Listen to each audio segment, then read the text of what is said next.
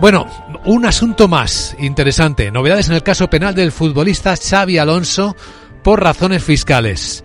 Las claves con nuestro abogado Arcadio García Montoro. Buenos días, abogado. Buenos días, Luis Vicente. ¿De qué hablamos? Pues de un punto final para un caso de éxito desde el principio, ¿no? Con la sentencia del Tribunal Supremo se confirma que no ha lugar responsabilidad criminal alguna del futbolista ni de sus asesores. Bueno, y que estamos también ante un caso bien distinto de los que habitualmente conocemos en el deporte o en el mundo del espectáculo. Todo ello a pesar del celo que la Administración Tributaria y el Estado ha puesto en la persecución del contribuyente, tanto que incluso insistió en recurrir en casación ante el alto tribunal cuando ese recurso no cabe para todos los supuestos. Y claro, no ha prosperado. Bueno, ¿y cuál ha sido la clave de este caso?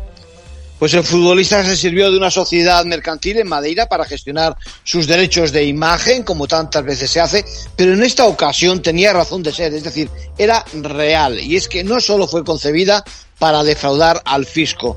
Eso se aprecia porque contaba con una estructura corporativa, tenía movimientos auténticos y no se limitaba a ser un parapeto con la que facturar y ocultar rentas con fines defraudatorios. En esos casos, el Tribunal Supremo deja claro que no existe delito fiscal. Claro, en conclusión.